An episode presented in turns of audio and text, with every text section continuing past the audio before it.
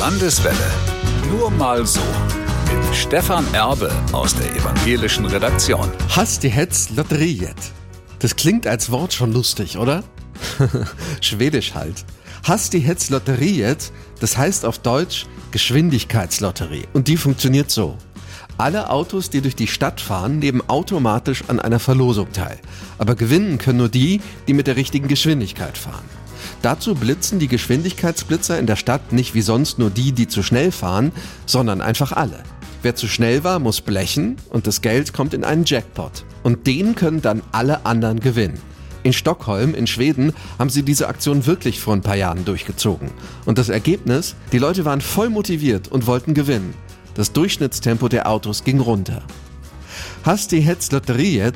Das klingt nicht nur nach Spaß, sondern es fühlt sich auch viel besser an, als wenn man einfach nur Strafe zahlen muss, wenn man sich nicht an die Regeln hält.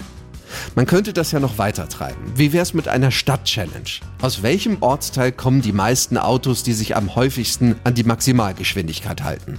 Wo gibt's die wenigsten Unfälle? Oder was fällt Ihnen noch ein? Wo könnte ein spaßiger Wettbewerb helfen, gute Ziele zu erreichen? Nur mal so, als Frage zwischendurch. Landeswelle. Nur mal so.